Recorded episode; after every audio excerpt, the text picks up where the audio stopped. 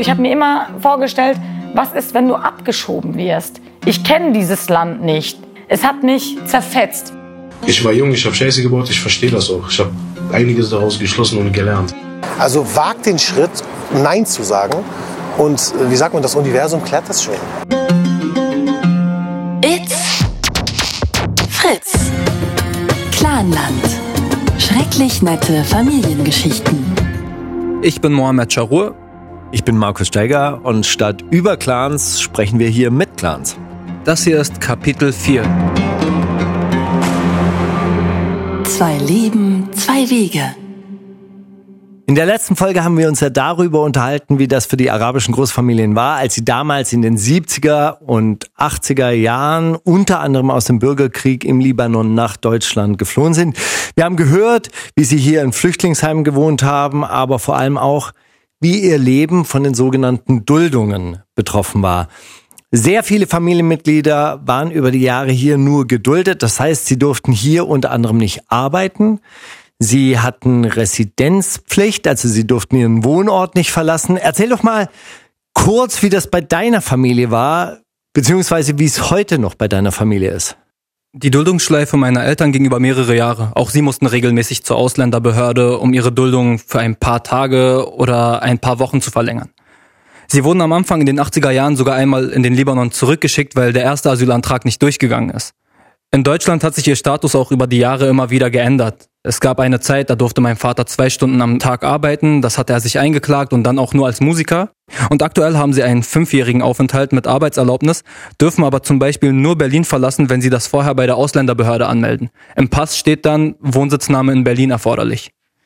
In der letzten Folge haben wir zwei Menschen kennengelernt, die direkt von dieser Duldung betroffen waren. Ihre Geschichten wollen wir in dieser Folge mal zu Ende erzählen und die Frage beantworten, wie gehen Menschen mit so einer Lebenssituation überhaupt um?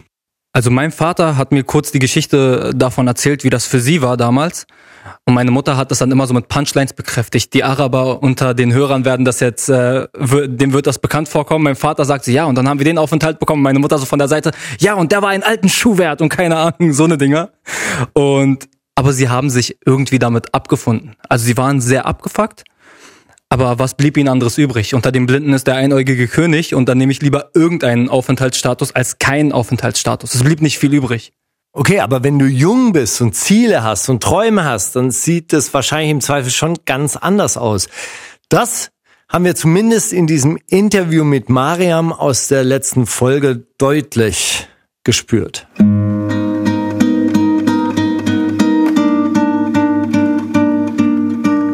Als Kind sollte man schon seine Kindheit ausleben und auch als Jugendliche. Ne, natürlich war es sehr belastend für mich und ich habe ganz oft äh, still und heimlich in meinem Zimmer geweint und hatte nie wirklich einen Ansprechpartner, mit dem ich darüber reden konnte. So, ich habe immer versucht, nie die Hoffnung an das Gute zu verlieren. Mariam ist Sozialarbeiterin aus NRW. Auch sie kommt aus einer arabischen Großfamilie. Ihre Eltern sind 1988 nach Deutschland geflohen. Wir hatten ja schon erzählt, es gab unter den Geflüchteten damals Menschen, die keine Herkunftspapiere hatten, manche, die sie bewusst nicht hatten, zum Beispiel aus Angst, dass sie zurückgeschickt werden. Das ist das, was uns berichtet wurde. Darunter gab es Fälle, die sind noch komplizierter. Es gibt Menschen, die...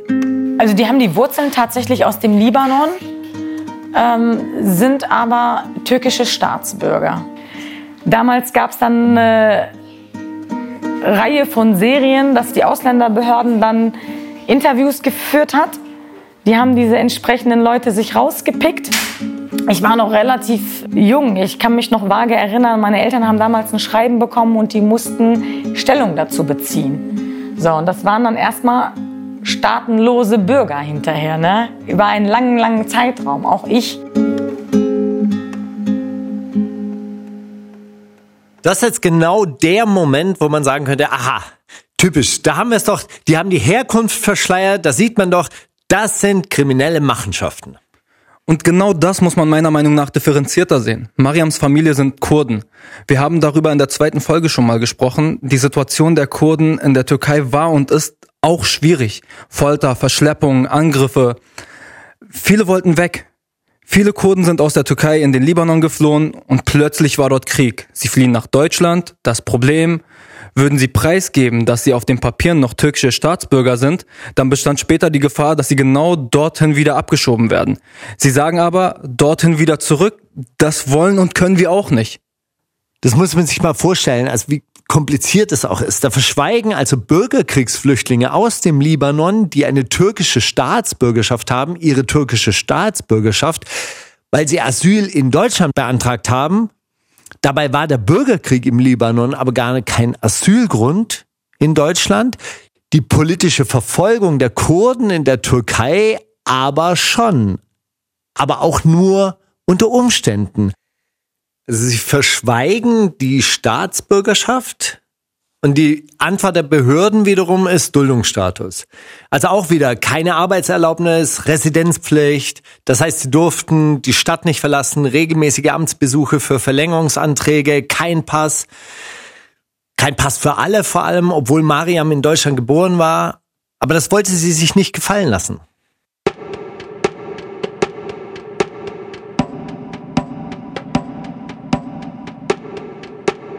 Ich weiß noch, wie ich damals zu der Ausländerbehörde gegangen bin, als Jugendliche im Abi und dem Sachbearbeiter äh, echt die Ohren voll geheult habe, weil mich das so mitgenommen hat. Mich hat das so emotional belastet, dass mir das verwehrt worden ist. Ne, einen Führerschein zu machen, weil ohne Pass läuft heutzutage gar nichts. Ne, auch an der Uni, da muss man sich ja auch einschreiben mit einem Personalausweis. Und das hatte ich alles nicht. Und ich habe denen gesagt, ich bitte, ich möchte hier, ich möchte meinen Führerschein machen und ich möchte mein Studium irgendwann auch beginnen.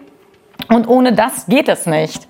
Und er hat mir damals ganz klar gesagt, ihre Eltern müssen nachweisen, woher sie kommen. Wir brauchen deren Herkunftspapiere. So, und meine Eltern hatten aber die Befürchtung, bringen die ihre Papiere hierher, werden die abgeschoben.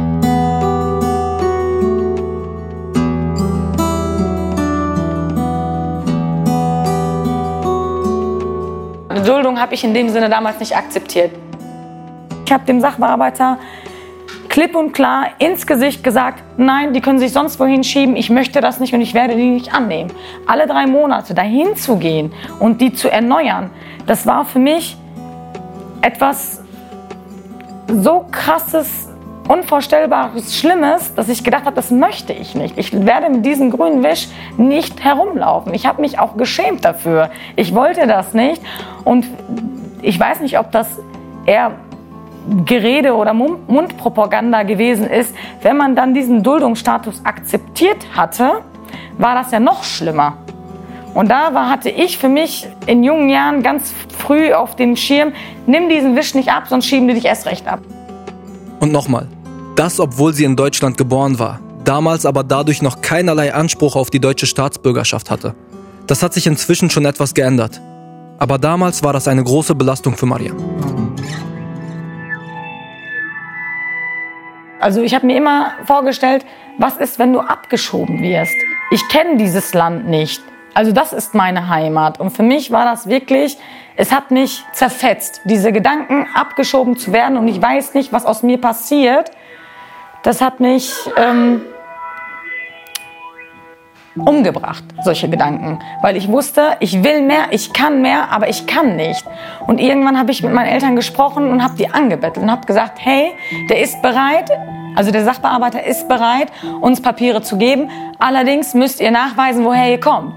Ich habe gesagt, entweder oder. Aber so zu leben wie jetzt, das ist ja auch kein Zustand. Riskiert's doch einfach und selbst wenn die uns abschieben, aber Hauptsache, ich muss nicht mehr mit dieser Angst leben. Nach langem Betteln und Flehen, dann hat ihr Vater sich entschieden, die Herkunftspapiere einzureichen. Mariam hatte einen Sachbearbeiter, der ihr versprochen hatte, ihr und ihrer Familie einen Aufenthaltstitel zu geben, wenn sie die richtigen Papiere besorgt. Trotzdem gab es immer viele, viele Unsicherheiten und bei den Familien gab es große Zweifel, ob diese Sachbearbeiter sich dann auch dran halten, weil es sehr, sehr unterschiedlich gehandhabt wurde von Ort zu Ort von Sachbearbeiterin zu Sachbearbeiter. Denn die hatten in ihren ganz persönlichen Einschätzungen auch einfach Handlungsspielräume. Einer der Faktoren war also auch, du musstest Glück haben. Am Ende haben sie mit ihren Papieren ja zugegeben, dass die Eltern türkische Staatsbürger sind, aber trotzdem haben sie dann den Aufenthalt für die ganze Familie bekommen.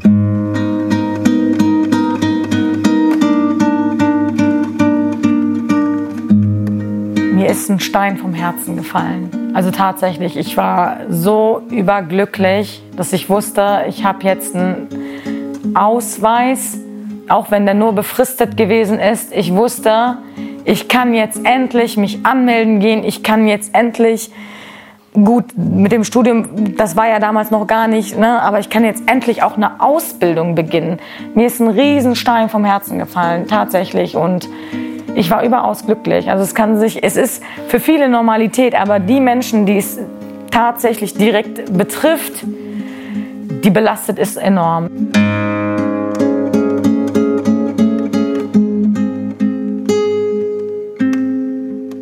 Mariam weiß, dass sie da eben auch Glück hatte und andere nicht.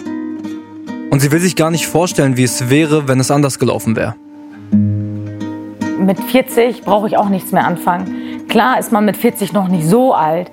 Nichtsdestotrotz, finde ich, muss man in jungen Jahren mitten im Leben stehen und was reißen und was erreichen. Ne? Weil man sieht ja auch auf zu anderen Menschen, die sich gerade ein Haus gekauft haben oder ein teures Auto leisten können. Und leider Gottes gehen diese Menschen dann diesen falschen Weg, weil die sich denken, hey, der hat eine dicke Karre, warum habe ich die nicht? Und die versuchen dann Schlupflöcher zu finden auf eigene Art und Weise. Es gibt Araber wie ich, Ausländer wie ich, die auch gerne arbeiten gehen, mit einem guten Job. Drei Kinder habe ich, eine Frau. Ich brauche diese kriminelle Kacke gar nicht. Ich kann auch arbeiten gehen. Aber ihr müsst es mir doch ermöglichen. Wir erinnern uns an Rassan aus der letzten Folge. Der war mehrere Jahre in einer sogenannten Duldungsschleife. Der hat genau diesen Prozess durchgemacht, den Mariam unbedingt vermeiden wollte, also regelmäßige Amtsbesuche, um seine Duldung zu verlängern. Und dann habe ich gefragt, wie sieht es denn jetzt aus nach acht Jahren Kaumnik-Bundesliga? Wenigstens eine Arbeitserlaubnis für einen Minijob geben. Wenigstens, dass ich mich nicht zu Hause fühle wie in einer Zelle. Ihr, ihr macht mich psychisch krank. Was wollt ihr von mir? Ich habe acht Jahre die Füße stillgehalten. Jetzt lasst mich doch mal endlich leben.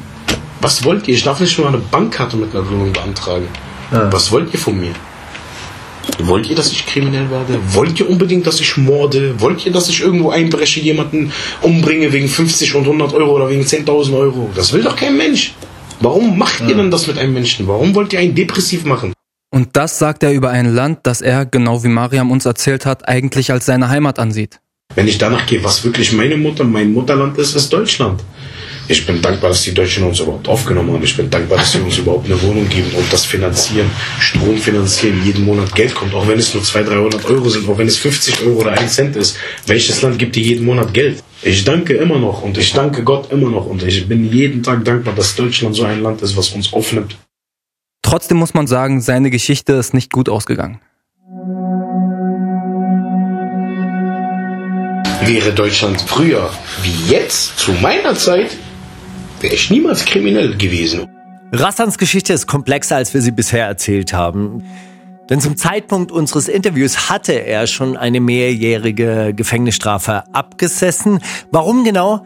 Darauf wollte er im Interview nicht genauer eingehen. Ich meine, wir haben festgestellt, diese Interviews bestehen oft so aus vielsagendem Nicken, bedeutungsschwerem Schweigen, Lächeln an der einen oder anderen Stelle.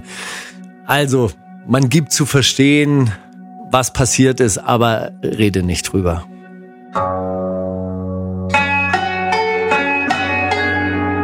Mit 18 muss er für vier Jahre in den Knast.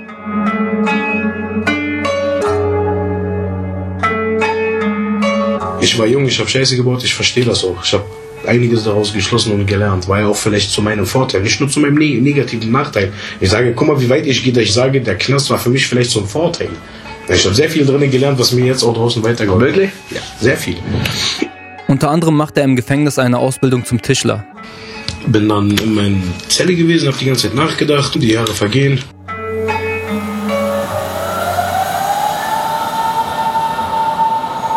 Irgendwann kommt man raus, stehst du vor S-Bahnhof Beuselstraße vom Automaten, den du gar nicht kennst. Du willst ein Ticket ziehen, wo es keine Knöpfe gibt und guckst erstmal wie ein Idiot bis eine 80-jährige Oma kommt und du bist gerade 22 und erklärt dir, dass du auf den Display drücken musst, wo ich, es gibt kein Touch, es gab kein Flachbildfernseher, ich, es gab Röhrenfernseher und äh, 8310, das war das dickste Handy, 7210i mit Farbdisplay, gerade neu, ohne Kamera.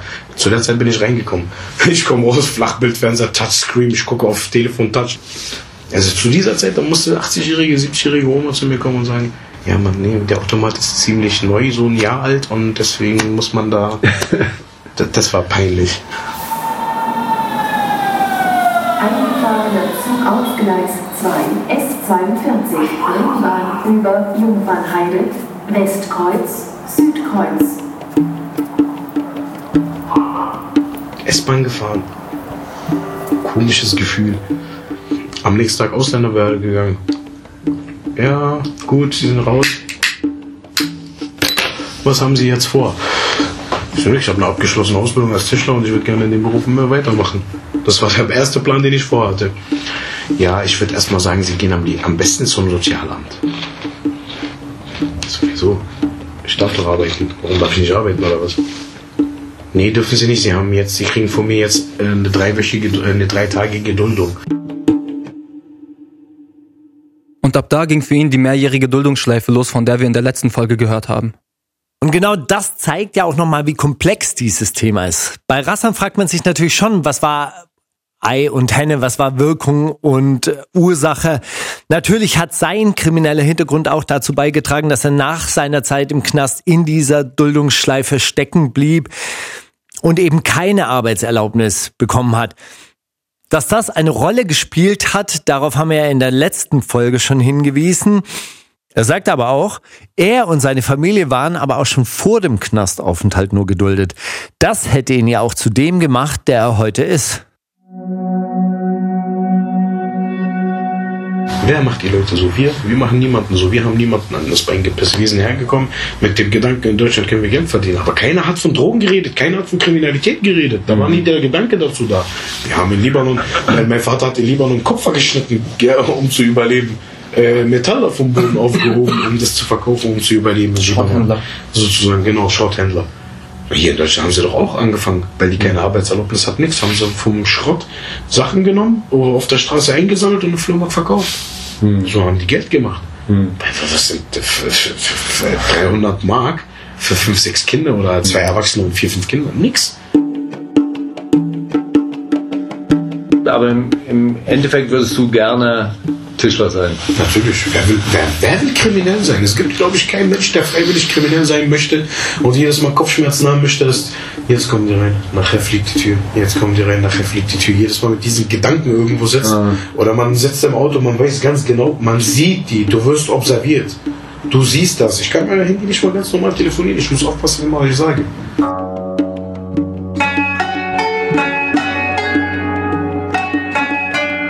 Aber ist das dann eine Option für dich, als äh, Tischler zu arbeiten, wenn du doch als beispielsweise Drogen- oder Waffendealer viel mehr Geld verdienen könntest? Also wenn ich jetzt einfach mit gesundem Menschenverstand da rangehe und sage, pass auf, ich kann jetzt eine Stunde arbeiten und 100.000 genau machen oder ich arbeite 10 Monate genau, und mache nicht Genau mal, das ist der Fehler.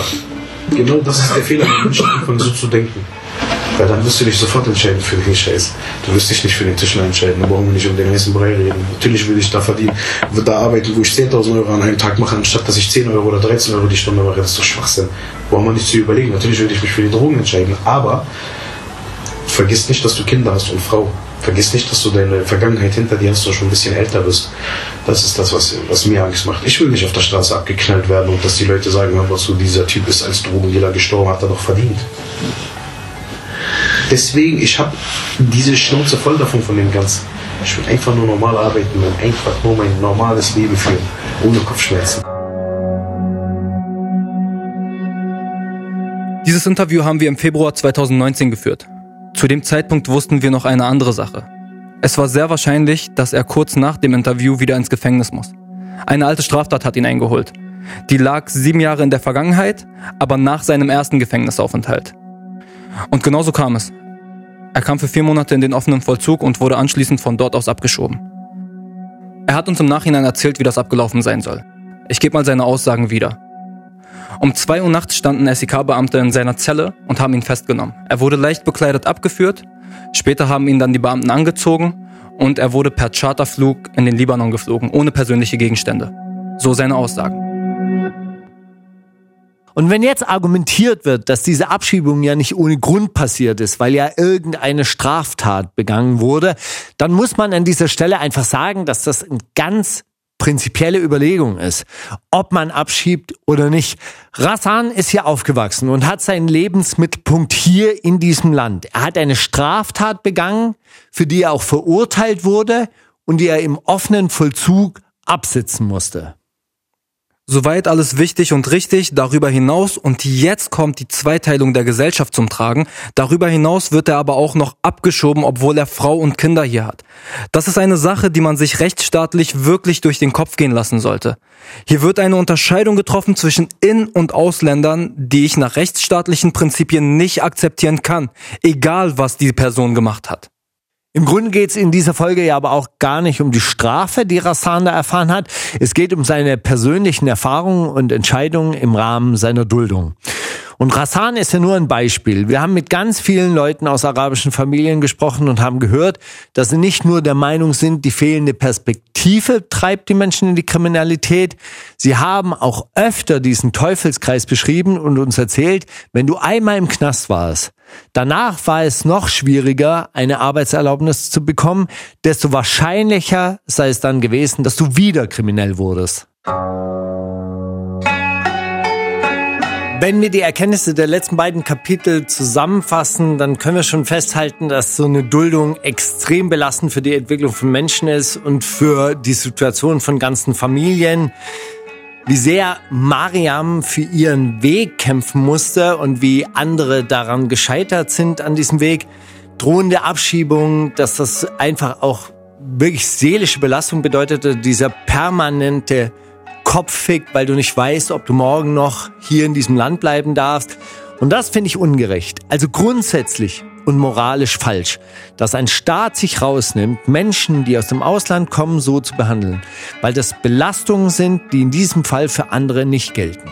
Daraus ergeben sich dann schon auch, dass sich die Leute sehr, sehr unterschiedlich entwickeln, also wirklich unterschiedliche Wege gehen. Wie war das in deiner Familie? Ich kenne exakt beide Perspektiven aus meiner Familie mit denselben Begründungen. Ja, es gibt Kriminalität. Gleichzeitig kenne ich eben genau noch die andere Seite von meinen Eltern, die legale Perspektive, wenn du so willst. Und das Problem mit der Duldung besteht ja für viele aktuell immer noch. Ich finde ja, dass wir schon einiges rausgefunden haben an dieser Stelle. Also wir haben etwas über die Ursprünge der Clans in Deutschland herausgefunden. Wir haben auch ansatzweise gezeigt, was ein Ursprung, was ein Ursprung für Kriminalität sein kann. Aber ich finde, da sind noch ganz, ganz viele andere Fragen offen. Also wir wollen ja beide möglichst ein klares Bild von diesen arabischen Clans zeichnen und eben auch zeigen, es sind bei weitem nicht alle kriminell. Aber es drängt sich ja auch eine Frage auf, warum werden manche kriminell, andere aber nicht? Also die Duldung allein kann es jetzt allein nicht mehr sein, weil ganz viele aus der jüngeren Generation in den Clans die sind von diesem Problem der Duldung ja überhaupt nicht betroffen. Die haben ja einen äh, deutschen Pass. Am 01.01.2000 ist zum Beispiel das Staatsbürgerschaftsrecht in Deutschland geändert worden. Wer in Deutschland geboren wurde, der hat es jetzt wesentlich leichter, deutscher Staatsbürger zu werden. Und auch da gibt's ja immer wieder zwei Leben, zwei Wege mindestens zwei Leben, zwei Wege. Viele Eltern haben mir im Gespräch zum Beispiel gesagt, dass sie sich selbst über den Werdegang ihrer Kinder wundern. Das eine Kind studiert Medizin, das andere studiert BWL und eins ist kriminell. Also spätestens zu dem Zeitpunkt der Recherche war uns klar, dass wir echt erst ganz am Anfang sind, aber trotzdem, bis hierhin haben wir ja schon ein ganz schön dickes Brett gebohrt. Deshalb würde ich vorschlagen, lass uns mal kurz durchatmen. Mir ist bei Rasser nämlich eins aufgefallen und ich glaube, jetzt ist Zeit für Das Vorurteil der Woche. Rassan hat da nämlich ein ganz interessantes Bild aufgemacht, als es darum ging, wie die Familien versucht haben, Geld zu machen. Hier in Deutschland haben sie doch auch angefangen, weil die keine Arbeitserlaubnis hat, nichts. Haben sie vom Schrott Sachen genommen, oder auf der Straße eingesammelt und im Flohmarkt verkauft. In den Dokus, die man immer wieder zu sehen bekommt, da wird immer so dargestellt, dass Trödelläden Und äh, Schrotthandel und Autohandel, das sind die Orte, an denen Geld gewaschen wird, die von den Großfamilien mit den illegalen Geschäften gemacht wurden. Und dort wird dieses Geld also gewaschen. Da gibt es Fälle, in denen das auch nachgewiesen wurde, keine Frage. Ich glaube, das Vorurteil, das daraus aber entstanden ist bei vielen Menschen ist, okay, das ist jetzt bei allen Trödelläden grundsätzlich so. Und da würde ich halt gern wieder differenzieren. Und das fängt mit der Frage an, wie ist das denn eigentlich grundsätzlich entstanden? Einige Familien haben im Libanon schon aus der Not heraus mit Schrott gehandelt und als sie dann nach Deutschland gekommen sind, die erste Generation in den Heimen, hat das auch wieder übernommen. Sie waren dann auf Flohmärkten unterwegs und da musstest du halt nur Standgebühr bezahlen. Und keiner hat auf diesen Flohmärkten nach deinen Papieren gefragt. Sie konnten aber arbeiten und Geld verdienen. Ich muss sagen, diese Flohmärkte, die kenne ich sogar. Also ich bin ja in den 90er Jahren nach Berlin gekommen und dann gab's am Potsdamer Platz, also da, wo heute irgendwie dieses riesige Mercedes-Benz oder äh, Daimler-Benz-Gebäude steht und das Sony-Gebäude steht, da war ja, war ja Brachland. Das war, war wirklich wüstes Feld und da gab's einen riesigen Flohmarkt und da gab's tatsächlich auch immer relativ viele arabische Händler und eine Sache, die blieb mir auch noch im Gedächtnis an der Yorkstraße, da gab es so ein da steht heute eine Biokompanie und der Hellweg. Und das war früher wirklich ein sehr, sehr interessantes Gebiet. Da bist du so reingefahren, da waren überall so kleine Gartenlauben und überall waren Autos und du hast, also das war, glaube ich, eine internationale Drehscheibe für Autos, die in Deutschland nicht mehr fahren durften, aber zu relativ teuren Preisen nach Afrika verschifft wurden. Und da bin ich mal in so einen Imbiss reingekommen. Ich komme rein, Totenstille. Alle drehen sich um und alle haben sich gedacht, LKA. hallo, der Deutsche. Ich bin der, hallo, Polizei. Und genau daraus ergeben sich auch wieder zwei Richtungen. Also nicht daraus, dass du wie ein LKA-Beamter aussiehst, sondern aus diesen Flohmärkten. Entweder du versuchst, informelles Gewerbe zu professionalisieren und wirst entweder Kunst- oder Antiquitätenhändler. Oder du bewegst dich weiter in so einer Grauzone und rutschst in die OK, also organisierte Kriminalität, und betreibst zum Beispiel Autoschieberei. Also, nur weil es Trödelläden gibt, heißt es nicht automatisch, dass die Leute dort Geld waschen, sondern unsere Geschichte, also das, was wir so erlebt haben, die Geschichte war genau umgekehrt. Die Leute haben mit Trödel angefangen und sind dann teilweise in die organisierte Kriminalität abgerutscht oder, oder haben sich dahin weiterentwickelt. Auf der anderen Seite sind sie professionelle Kunsthändler geworden.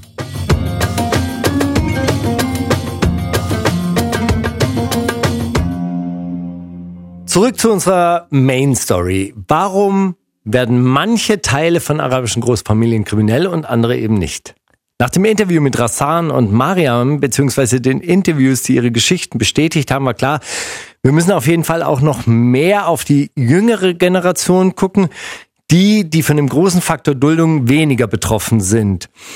Und auch darunter gibt's ja Straftäter. Also Beispiel die letzten großen Schlagzeilen da waren ja Leute drunter, die 21 und 23 Jahre alt sind und deutsche Staatsbürger sind, aber eben Mitglieder aus einer arabischen Großfamilie sind. Wir sollten auf unserer Reise ein paar Antworten auf unsere Fragen bekommen.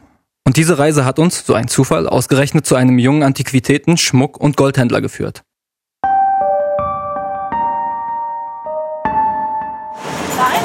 Scheiße, Scheiße Ahmed und betreibe einen Kunsthandel und demnächst auch einen Friseurladen.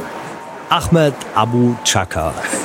Also Abu, Abu, Abu Chaka äh, zu heißen ist in der heutigen Zeit schon ein, ein, krasser, ein krasser Nachteil. Deutscher Staatsbürger, Kunsthändler und Teil der Familie, die in der Presse schon mal als prominenteste Familie der Berliner Unterwelt betitelt wird. Wir haben Ahmad über Bekannte angesprochen und das Interview vor einem Friseursalon in Berlin-Kreuzberg geführt. Dem führt er heute gemeinsam mit einem Geschäftspartner. Vor dem Salon stehen Holzbänke, in den Schaufenstern sind seltene Sneaker ausgestellt. Und er sieht für mich gar nicht so aus wie ein Kunsthändler, also nicht so wie ich mir einen Kunsthändler vorstelle. Er ist ein junger, stabiler Typ, hatte ein T-Shirt und eine Jogginghose an, kein Seidenschal, keine grauen, schütteren Haare, nicht mal ein Weinglas in der Hand. Als erstes haben wir ihn gefragt, wie er überhaupt in den Kunsthandel gekommen ist. durch, mein, durch meinen Vater und meinen Bruder. Die waren sehr bekannte und auch sehr erfolgreiche Kunsthändler. Also mein Bruder macht das immer noch. Und ich bin da reingewachsen quasi in dieser Branche, weißt du? Also ich hatte schon so mit 17, 18 hatte ich schon Wohnungsauflösung gehabt und Auktionshäuser besucht und habe das dann schon so mit jungen Jahren so quasi gelernt, das Geschäft. Wir haben ihn gefragt, wie groß ist die Versuchung in seinem Business, illegale Geschäfte zu machen?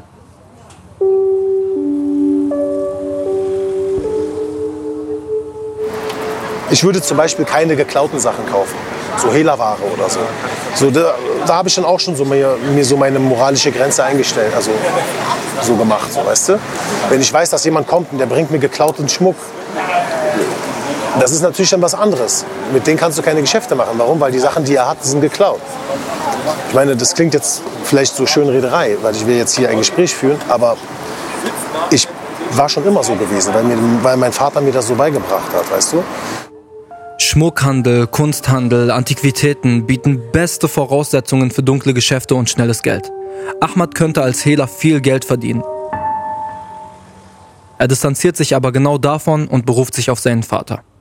Was er mir halt beigebracht hat, ist, es kommt so, also du musst dir vorstellen, das, das ist jetzt hier geklaut. Ja? Das ist jetzt geklaut. Jemand die, Schige- die, die, die, Zigarettenschachtel, nehmen wir mal an, das ist jetzt ein Goldbarren, der bringt 3000 Euro.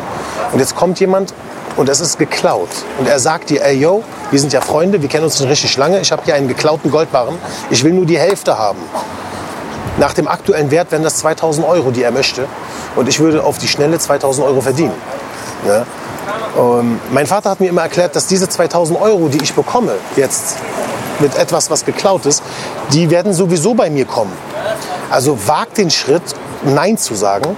Und äh, wie sagt man, das Universum klärt das schon. Also die 2000 Euro, die kommen auf eine andere Art und Weise. Vielleicht sogar mehr als diese 2000 Euro. Und damals waren das für mich nur so eine Sprüche. Ich dachte immer, mein Vater erzählt mir sowas, um mich zu therapieren. Sei kein Gauner. Aber das habe ich mit eigenem Leib erlebt halt. Ne? Deswegen habe ich mir mal gedacht, okay, dann backen wir halt kleine Brötchen, bis das Karma es so gut mit uns meint, dass die größer werden, dass aus dem Brötchen ein Brot wird halt. Ne? Und ähm, ja, auf diesen, Fahr diesen Film fahre ich halt quasi. Hier haben wir also beide Seiten in einer Geschichte. Ahmad sagt, dass es dieses shady Business gibt, aber das sagt er ganz allgemein und nicht unbedingt nur auf Clans bezogen. Aber er sagt auch ganz deutlich, dass er sich persönlich trotzdem für den legalen Weg entscheidet und seiner Meinung nach sind die Kriminellen in dem Biss ganz andere Leute. Was ich gelernt habe, ja, die größten Gauner in dieser Branche, ja, die größten, und ich sag euch wirklich, sind, sind nicht die Kanaken. Das sind die, sind, das sind die blonden, weißt du, grauhaarigen äh, Gauner. Ich kann euch Geschichten erzählen, aber ich will das nicht tun. Wahnsinn, das würde mir keiner glauben. Einfach nur krass. Da wird das einfach eiskalt ausgenutzt, dass man Michael heißt mit Vornamen und keine Ahnung, Schröder mit Nachnamen ja, das ist schon Kunsthandel. Das ist schon natürlich. Man muss, ich finde persönlich, man muss als Mensch muss man immer so ein gesundes Maß. Man muss wissen, was ist noch, äh, ähm, was ist verhältnismäßig noch gesund und was nicht. Das ist also Ahmads Bild vom Kunst- und Antiquitätenhandel. Das Bild, das seine Nachbarn von ihm haben, ist aber inzwischen ein anderes. So die Nachbarn, die hier, ich wohne seit 15 Jahren hier im Kiez, weißt du, die Leute denken ja, ich bin auch irgendwie ein Nierenhändler oder so. Weißt du? Fun Fact: Ahmad war auch ein paar Mal zu Gast bei der ZDF-Sendung Bares für Rares als Experte. Und er war unter anderem mal Testsieger bei Bild der Frau als Goldhändler. Trotzdem gibt es wahrscheinlich Leute, die ihn für einen Verbrecher halten. Ahmad selbst ist auch ein Cousin von Arafat Abu Chaka, der unter anderem von der Bild den Titel als Berlins gefährlichster Bandenboss bekommen hat. Und wir haben ihn dann ja auch gefragt, also wenn dich die Leute eh für einen Verbrecher halten und dich eh nicht akzeptieren, läuft man dann nicht Gefahr, dass man irgendwann sagt, ja okay, ihr denkt's eh, dann mache ich's halt auch. Das ist ein Gedanke der Schwachen. Finde ich persönlich. Aber natürlich, sowas kommt und sowas hat man ja auch schon erlebt. Dass Leute einfach nicht akzeptiert werden oder dass das nicht angenommen wird, was sie tun. Und dass sie sich dann am Ende gedacht haben, weißt du was, fuck off, ja, dann, dann ist das, wie es ist. Dann mache ich jetzt hier, so, so, jetzt werde ich dem gerecht, was man mir vorwirft, so quasi. Jetzt entspreche ich dem Bild. Ich meine, ich weiß nicht so, ich bin kein Engel, weißt du? Ich will jetzt nicht so klingen, so als ob ich jetzt hier so voll der Musterschüler, aber man hat schon eine gewisse Verantwortung und man ist auch schon ein bisschen auch eine Vorbildsfunktion für die Jüngeren. Ob ich jetzt das wieder, ob ich das erreichen kann, was ich mir vorsetze oder vorgenommen habe, weiß ich nicht so. Aber ich glaube, man sollte niemals nie sagen, aber ich glaube, nichts könnte passieren, damit ich jetzt anfange, so zu werden, wie man uns gerne ausmalt. Weißt du? Auch wenn es, sage ich mal, Familienmitglieder gibt, die so sind. So, wir wollen da nichts schönreden. Es ist, wie es ist. Aber ich finde es, und das habt ihr bestimmt schon oft gehört, so mit, bei euren Recherchen, es ist ungerecht. Weißt du, weil Menschen mit einer gewissen Qualität sollten auch dementsprechend dafür äh, entlohnt werden. Ne? Und nicht aufgrund ihrer Herkunft oder aufgrund ihres, äh, sage ich mal, ihrer Mitgliedschaft, Namenszugehörigkeit. Weißt du, das ist scheiße. Das ist absolute Scheiße.